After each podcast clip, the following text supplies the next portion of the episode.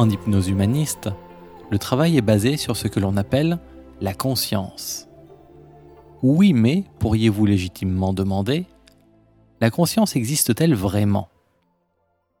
Pour l'esprit logique, voire scientifique, et ouvert aux faits sans préjugés, oui, la conscience existe. Et il ne s'agit pas seulement d'une réponse de philosophe, mais d'une constatation d'évidence, basée sur des expériences et des éléments concrets et vérifiables. Les preuves abondent, depuis toujours d'ailleurs. Les anciens Grecs avaient découvert l'atome, et ils parlaient aussi de notre âme immortelle. Pensez-vous qu'ils avaient parfois raison, parfois tort? Bien sûr, notre compréhension moderne de cette âme immortelle a bien évolué, mais nous parlons toujours de la même chose. Des scientifiques, souvent de grande renommée, ainsi que de prestigieuses universités européennes, américaines ou russes, parfaitement accréditées, ont mené d'innombrables expériences scientifiques, très concrètes. Leurs conclusions mettent en exergue l'existence d'autre chose, en plus du monde matériel, de notre expérience consciente et des choses que nous autres psychologues appelons l'inconscient. Quelque chose qui permet d'expliquer nombre de phénomènes physiques et psychologiques autrement inexplicables si on ne tenait compte que du seul monde matériel et du hasard, de l'esprit conscient et de l'inconscient. Car on peut nier les faits, malgré leur multiplicité, mais au bout d'un certain nombre de coïncidences, il est moins rationnel de refuser que d'accepter l'évidence. Comme le disait Aldous Huxley, les faits ne cessent pas d'exister parce qu'on les ignore. Vous vous êtes déjà souvenu que vous aviez rêvé.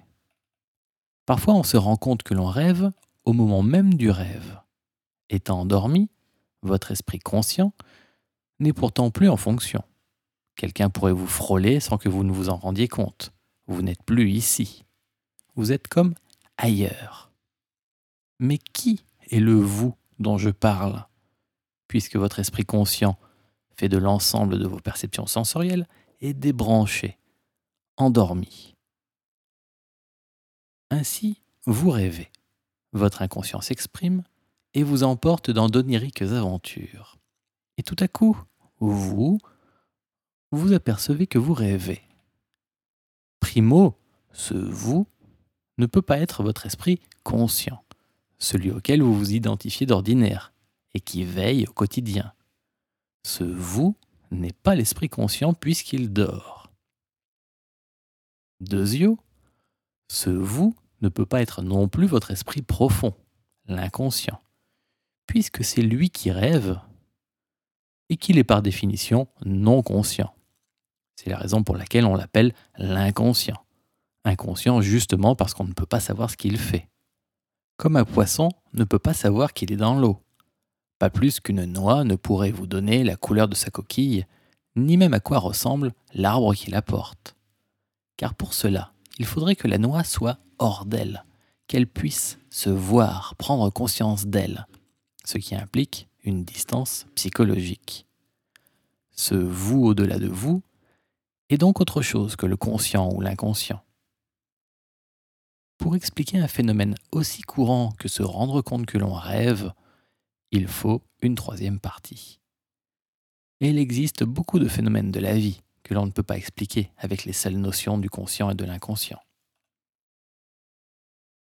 Alors d'abord, il est important de faire la chasse aux superstitions, nuages de méconnaissance qui cachent la réalité.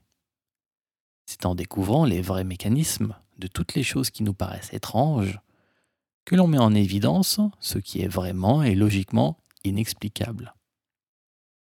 Par exemple, on peut expliquer une impression de déjà-vu par un défaut d'encodage du cerveau. Le cerveau ne fait pas une différence immédiate entre ce qui est vécu, remémoré, anticipé, etc. Donc, il produit une pensée, et celle-ci est aussitôt encodée. Présente, passé, futur, expérience à moi ou à quelqu'un d'autre, etc. Si le cerveau venait à se tromper, je ne pourrais pas savoir si ce que je vois ou pense est réel ou imaginaire, présent ou passé. Ça peut être ça, un défaut d'encodage, qui nous met dans l'erreur et nous fait croire que l'on a déjà vu une scène présente. Voilà une explication logique. Mais malheureusement pour les scientistes radicaux, tout ne peut s'expliquer par des moyens objectifs. Il est difficile d'expliquer logiquement comment une situation, par exemple, dont j'ai rêvé il y a trois jours, et que j'ai alors raconté le matin même à ma femme, vient de se réaliser maintenant. Alors qu'en plus, je n'y suis moi-même pas personnellement impliqué. Donc, pas de contact émotionnel inconscient possible avec les personnes concernées par ma supposée prémonition. Rien qui puisse expliquer rationnellement cette intuition anticipée. Voici l'histoire en quelques mots. Dans mon rêve, ou ma vision si vous voulez, comme un flash, il est arrivé une voiture que je ne connaissais pas et dont je ne pouvais deviner ni la marque ni la couleur. Je vois parfaitement l'endroit et ce souvenir est gravé dans ma mémoire très nettement. La voiture s'arrête et il en sort un homme que je ne connais pas et qui va vers un de mes amis. L'homme lui dit ensuite une phrase que je mémorise également. Il m'était évidemment bien impossible de deviner avec trois jours d'avance de tels détails. Et pourtant toute cette scène s'est déroulée telle que je viens de vous la décrire, témoin à l'appui. Alors, de tels récits sont légion, venant de personnes de tout niveau social et de toute culture, et depuis que l'être humain existe. Beaucoup de choses sont explicables, mais tout ne l'est pas. L'avancée de nos connaissances n'est pas en cause. C'est le cadre dans lequel faire entrer ces explications, qui n'est pas encore vraiment accepté. Donc je ne vais pas vous faire une longue liste de phénomènes logiquement inexplicables. Comme le disait Sherlock Holmes, lorsque toutes les idées habituelles ne suffisent plus, les vraies réponses sont forcément dans ce qui nous paraissait auparavant illogique. Pour expliquer qu'une personne se retourne alors que je l'observe dans son dos, et caché en plus afin de ne pas être vu, pour que je puisse deviner ce que fait un ami ou un parent au moment où il le fait, pour que je puisse rêver le même rêve que deux autres de mes amis au même moment. Il faut que quelque chose en nous, que quelque chose ignore la séparation et la distance. Il faut que ce quelque chose soit comme omniprésent. Pour expliquer mon rêve prémonitoire, pour expliquer que je devine où je vais rencontrer par hasard un ami plusieurs heures à l'avance, pour éviter de justesse un obstacle dont aucun de mes sens n'aurait matériellement pu m'avertir. Il faut que quelque chose en moi puisse accéder au passé comme au futur, ne serait-ce que de quelques dixièmes de seconde en avance, et parfois jusqu'à plusieurs jours. Il faut que ce quelque chose ignore le temps, que ce quelque chose soit par-delà le temps. Pour expliquer le simple fait que nous soyons conscients, le fameux je pense donc je suis.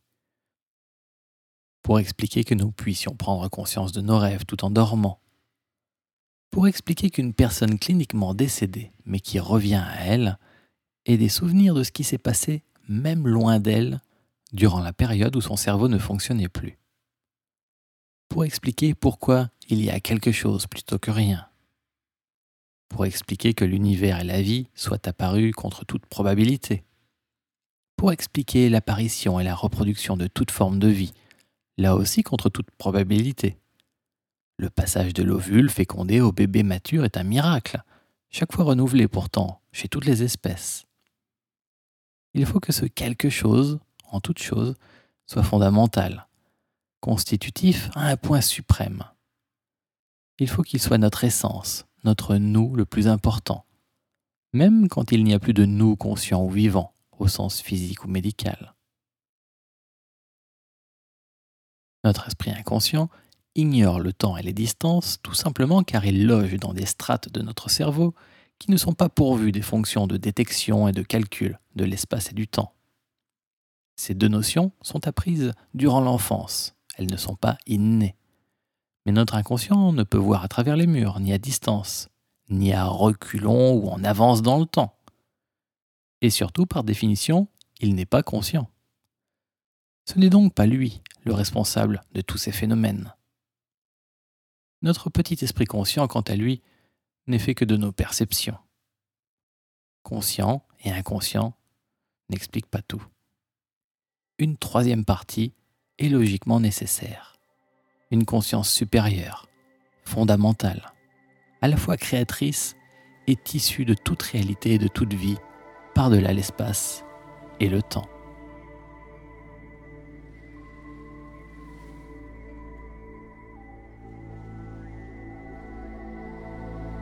En hypnose humaniste, nous ne faisons pas de recherche scientifique, mais de la psychothérapie.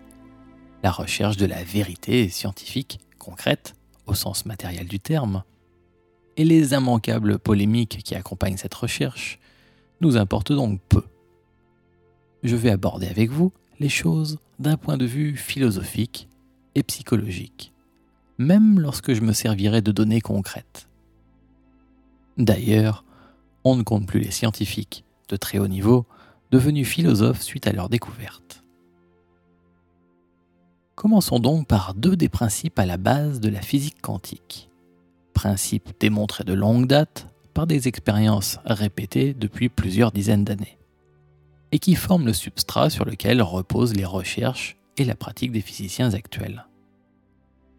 Vous comprendrez par vous-même que ces deux seuls points bien connus, concrets et indéniables mettent clairement en évidence l'existence d'un tissu caché à la base de toute réalité.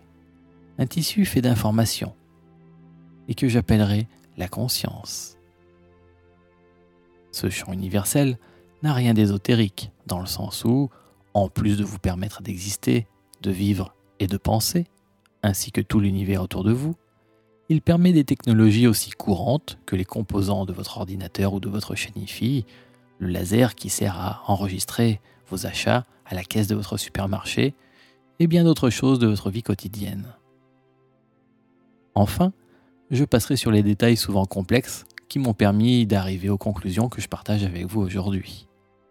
L'esprit logique aime les choses que l'on peut prouver, mais il bute parfois sur la lecture des explications concrètes. Merci donc à mes amis puristes scientifiques de bien vouloir excuser par avance certains de mes raccourcis pédagogiques. C'est parti. Alors, savez-vous ce que l'on nomme intrication quantique? C'est le principe d'inséparabilité, une propriété déterminante de la physique quantique. La physique quantique, c'est simplement la physique des très petites choses. Donc, comme son titre l'indique, l'inséparabilité montre que la notion de distance est une illusion générée par notre cerveau. En réalité, contrairement à ce que nos sens nous disent, rien n'est séparé. Et rien ne l'a jamais été. Deux particules, issues forcément du même bain originel, communiquent donc ainsi toujours, agissant comme une seule et même particule non dissociée, et cela, quelle que soit la distance subjective qui les sépare l'intrication quantique a été démontrée par le fameux effet EPR. EPR comme Einstein, Podolsky, Rosen. Une expérience de pensée mise au point en 1935 par le grand Einstein pour prouver que la physique quantique était du grand n'importe quoi. Comme c'est souvent arrivé en science, c'est pourtant cette même expérience qui, au contraire, a démontré que l'intrication quantique était un phénomène réellement concret, existant quoi qu'on en pense à première vue. Le fait qu'aucune particule de notre univers ne soit jamais séparée d'une autre, quelle que soit sa distance, a été solidement démontré en 1954, puis à nouveau en 1983 par l'équipe française d'Alain Aspect, médaille d'or du CNRS d'ailleurs, et vérifié encore en 2002. Rien n'est jamais séparé. C'est ainsi. La non-séparabilité de tout ce qui compose la création montre bien que nous ne formons qu'une seule et même chose. Nous en arrivons ainsi à notre second point. On sait depuis 1909 que chaque fragment du monde est à la fois onde et particule. Ainsi, chaque particule observable forme l'univers matériel tel que nous le connaissons, les étoiles et les planètes, et nous sur notre Terre. Et les ondes sont les jumelles invisibles des particules. Elles forment un univers subtil, bien plus vaste que le monde visible, et obéissant à des lois différentes, mais tout aussi réelles que l'univers matériel. Gardez en tête que le monde matériel et le monde fait d'ondes sont en relation étroite, intime. C'est cela l'intrication. Rien ne sépare les particules qui nous composent des particules qui composent une plante, votre voisin, la planète, la moquette de votre salon ou une étoile filante à l'autre bout de l'univers. Et pendant que le monde matériel est à la place qu'on lui connaît, le côté invisible, ondulatoire du monde a la particularité de pouvoir être partout à la fois. C'est ce que l'on appelle en physique quantique une superposition d'états. Cela permet à une particule d'occuper à chaque instant une infinité de positions, de niveaux d'énergie, etc., etc.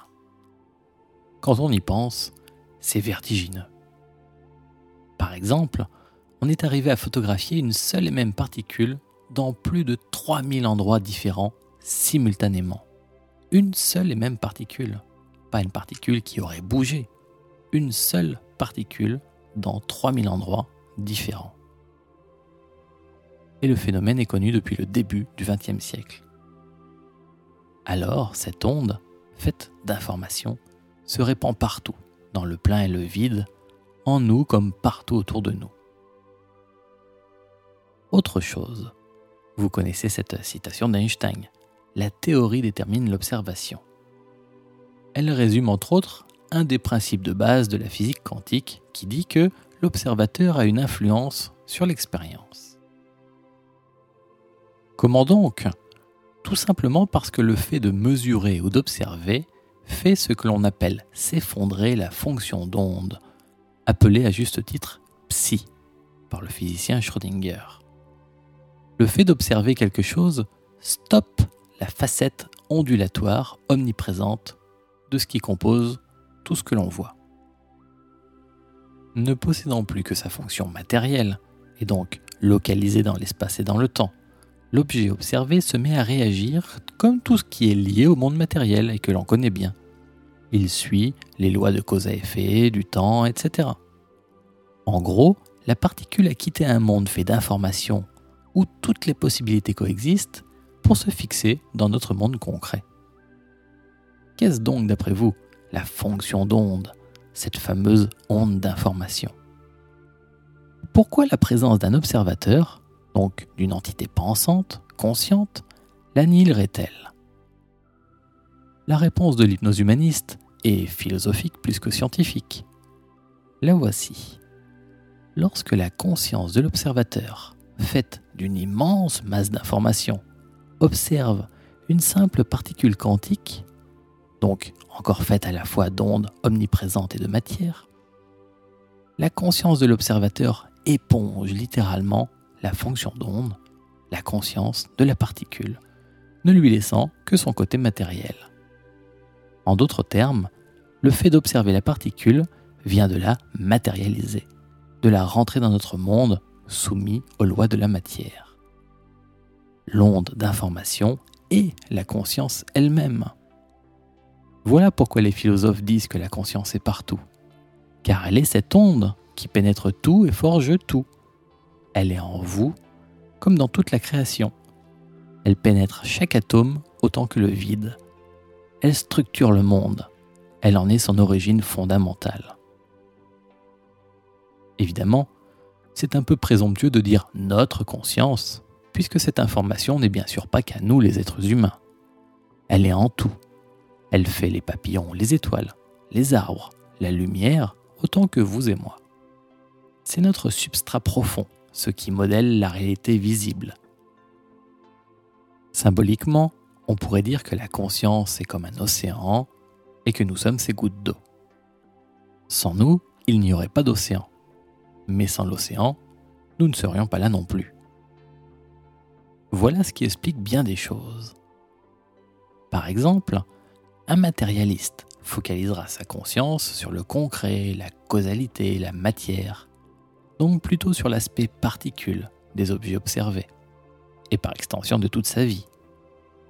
Rien ne l'oblige à faire ça. Il le fait parce que c'est ce qui l'intéresse dans la vie. Ce faisant, notre matérialiste fera s'effondrer la fonction d'onde correspondante, qui, elle, est pure information, pur champ de probabilité, de possibilité, donc la possibilité d'un monde uniquement rationnel, en plus de tous les autres mondes possibles. Ainsi, le cours de l'existence du matérialiste ne sera qu'une suite sans surprise de causes et d'effets sans aucune fantaisie. Notre matérialiste aura créé sa réalité, démontrant ainsi involontairement la magie de la vie, bien qu'il n'y croit pas lui-même. Par ailleurs, la personne qui accepte l'aspect ondulatoire du monde préserve la fonction d'onde, donc sa caractéristique illimitée. Tout est possible. Cette personne n'annule pas le champ des possibles, mais le baigne de sa propre conscience, renforçant même et élargissant les possibilités de la vie. Ainsi, celui ou celle qui vit dans cette magie des possibles a le choix de poser sa conscience sur ce qui lui plaît, ne faisant s'effondrer que les possibilités positives choisies, et non d'autres quelconques, dues au courant multiple des causes et effets. Voilà, c'est ça qu'on appelle créer sa réalité. Ça a l'air génial, dit comme ça. Mais il y a un mais. Il faut absolument comprendre que le nous qui crée notre réalité est fait des 100% de nous-mêmes. Donc à peine 10% de conscient et 90% d'inconscient. Et oui, c'est votre inconscient qui crée 90% de votre réalité. Voilà pourquoi votre vie ne ressemble pas vraiment à vos rêves conscients. Si vous voulez savoir à quoi ressemble votre inconscient, regardez votre vie, car elle est forcément le reflet de votre inconscient. Vous comprenez mieux maintenant toute l'importance de travailler sur soi. Notre conscience modèle le monde, mais elle ne s'exprime ici-bas qu'à travers notre être vivant, fait de chair et d'émotions. En hypnose humaniste, on présuppose que rien ne se fait par hasard, au sens d'une situation générée par simple coïncidence chaotique. Donc, si votre inconscient est tel qu'il est, c'est que vous devez certainement avoir quelque chose de bon pour vous à en faire. Revenons-en au mécanisme de notre conscience. Comme je vous le disais un peu plus tôt, par une heureuse coïncidence, en physique quantique, la fonction d'onde s'appelle psi. Nous avons bien compris que cette onde d'information est ce que l'on appelle à notre niveau la conscience. Reste à savoir si l'impact de l'observateur sur l'expérience, tel qu'on le vérifie au niveau microscopique, super microscopique, existe aussi à notre niveau macroscopique. Il s'agirait de savoir si nos pensées peuvent réellement avoir un impact sur notre vie quotidienne, d'un point de vue plus que psychologique. Je ne sais pas si vous avez déjà vu ces photos de cristallisation d'eau, faites par le japonais Masaru Emoto. On y voit qu'une goutte d'eau à laquelle on envoie de belles pensées forme un joli cristal de glace irisé et symétrique, alors que la goutte d'eau à laquelle on a envoyé de vilaines pensées est restée comme une bouillie informe. Pire que si on ne lui avait rien fait. C'est très surprenant. Et ça peut faire aussi un peu peur. Car vous savez que le corps d'un adulte est composé pour 66 à 70% d'eau. Un fœtus de 3 mois est même gorgé à 98% d'eau. Pour comparaison, le taux en eau d'une méduse est de 96%. Ensuite, avec l'âge, le pourcentage d'eau dans notre corps diminue, mais il restera toujours majoritaire. On est fait de plein d'eau. Et si vos pensées peuvent modifier l'eau, comme on le voit sur les photos de Masaru Emoto, il vaut sans doute mieux faire bien attention à nos pensées. Elles chargent et modifient la structure de notre corps. Il existe d'autres procédés qui montrent l'impact de la conscience sur le monde et sur notre corps. Les expériences ont montré depuis longtemps que nos émotions modifient notre ADN, Voyez pour ça les livres de psychobiologie. Le phénomène est déjà bien accepté par la médecine. On a même observé le phénomène à distance, avec des spermatozoïdes et un ovule, par exemple, pour une fécondation in vitro impossible. Puis de nouveau possible quand le couple arrête de se disputer chez eux. avec les mêmes prélèvements pourtant. Avant, ça ne fonctionnait pas, et tout à coup, ça se met à fonctionner. La seule différence, c'est avant, le couple s'engueule, ensuite ils sont réconciliés. Le biologiste russe Vladimir Poponin et son équipe a également démontré à plusieurs reprises en 1995 que l'ADN humain modifiait son environnement, en l'occurrence les photons, la lumière, les photons qui s'approchent de l'ADN et qui se cristallisent différemment selon l'humeur de la personne chez qui on a fait le prélèvement d'ADN. Imaginez, cela veut dire que les photons qui vous entourent en ce moment forment des cristallisations invisibles dans l'air, différentes selon votre humeur, un peu comme les cristaux d'eau de Masaru Emoto. Le physicien russe a même montré que ces cristallisations des photons restaient en place même lorsque l'on retirait l'ADN, même si vous sortiez de la pièce.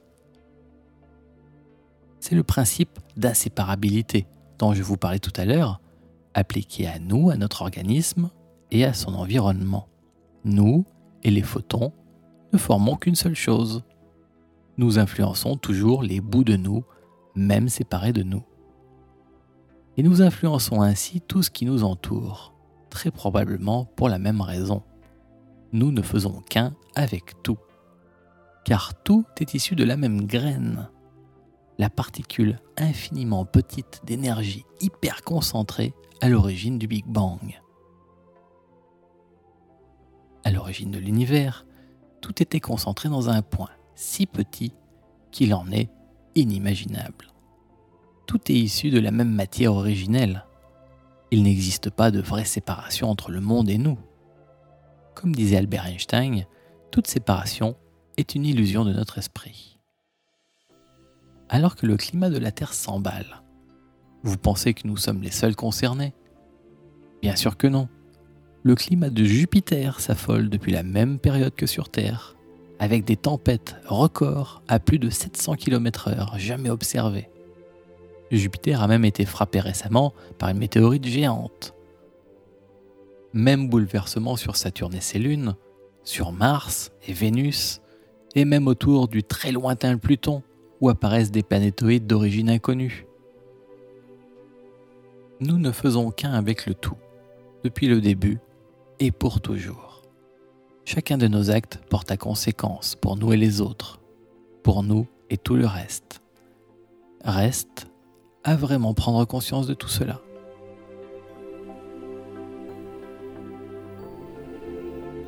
Quel monde découvririons-nous si nous pouvions débrider notre petit conscient, nous affranchir de ses limites et retrouver le pouvoir créateur de notre pleine conscience?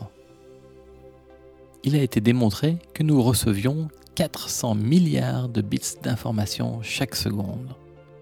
C'est la somme d'informations qu'il faut pour générer la réalité qui nous abrite il se trouve que les différents filtres de notre biologie, comme notre perception sensorielle et de notre esprit, comme notre éducation et nos croyances sur le monde, ne nous laissent que 2000 parcelles d'informations par seconde. Autrement dit, nous ne percevons que 0,000000005% de la réelle réalité qui nous entoure. Et encore inconsciemment. Car notre petit esprit conscient, lui, ne gère que 5 à 9 informations par seconde, selon la loi de Miller. C'est moins qu'une micro-poussière du monde entier dans lequel nous baignons tous en ce moment même. Nous sommes des aveugles lancés au milieu d'une autoroute un jour de retour de vacances. Nous ne percevons pour ainsi dire rien de la réalité. Nous savons aujourd'hui que toute la matière observable, ce que l'on appelle des baryons, donc les planètes, les étoiles, le gaz, bref, notre univers ne représente qu'entre 4% pour les plus optimistes et 0,4% maximum de la masse totale de l'univers réel. Vous avez bien entendu, tout l'univers que l'on connaît et que l'on peut observer, même de manière indirecte pour l'air et les gaz. Tout cela ne fait même pas un demi pour cent de tout ce qui existe réellement. Le reste de l'univers est constitué de ce que les physiciens ont appelé la matière noire, pour 24 et quelques pourcents, et la lumière noire, que l'on appelle aussi énergie sombre ou lumière sombre, pour 75%. Bref, la quasi-totalité de notre univers est fait d'une matière, entre guillemets, immatérielle, sans énergie ni masse, comme les photons, que l'on n'a jamais vue, mais dont on peut voir, mesurer les conséquences, comme l'expansion de l'univers ou la simple rotation de notre galaxie. Et même ce qui nous semble vide renferme une énergie prodigieuse. Par exemple, un seul petit atome d'hydrogène contient à lui seul un milliard de milliards de fois plus d'énergie latente que la masse totale des étoiles et planètes de tout l'univers nous entoure. Pourtant, si on imagine que le noyau de cet atome faisait la taille d'un ballon de basket, ces électrons graviteraient à 35 km autour de lui.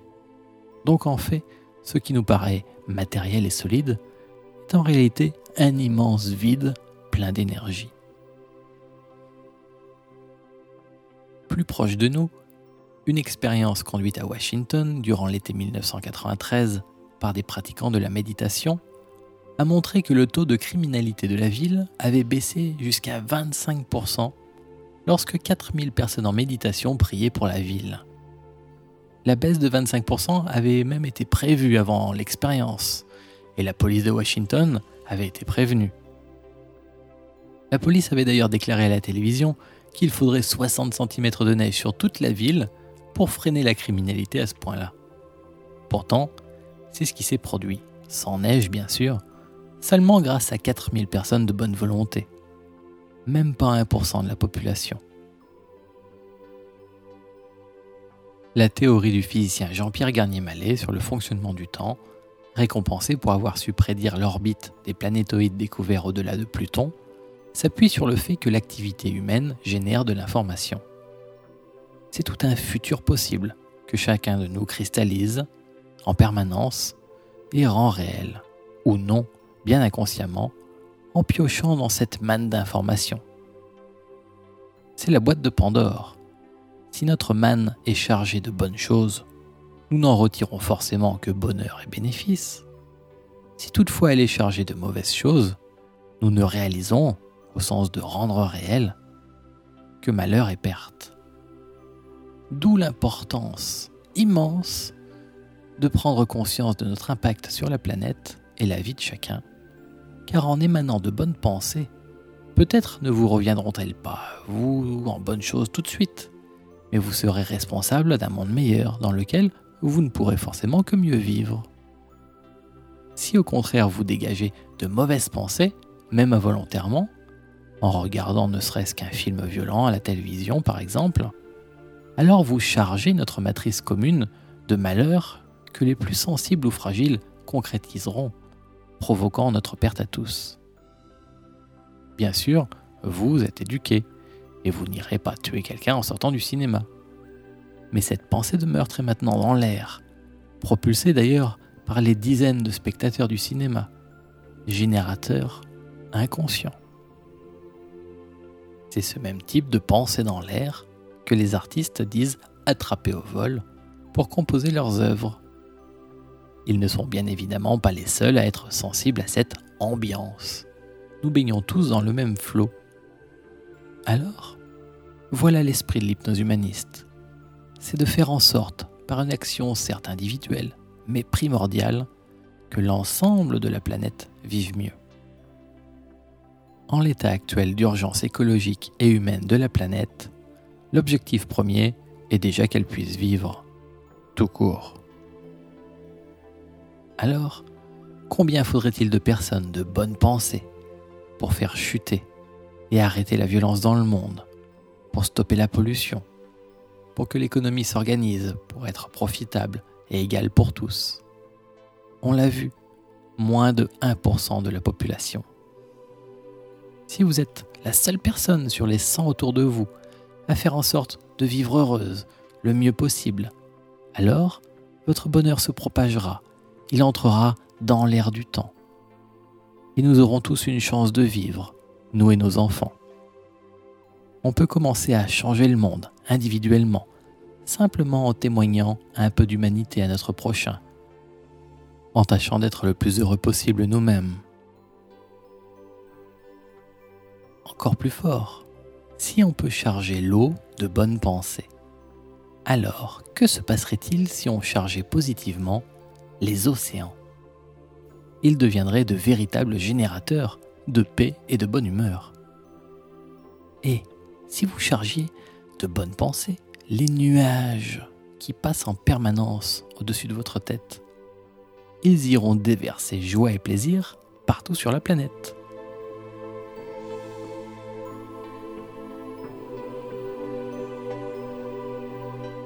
Que vous en soyez conscient ou non, par votre existence, vous influez sur la réalité.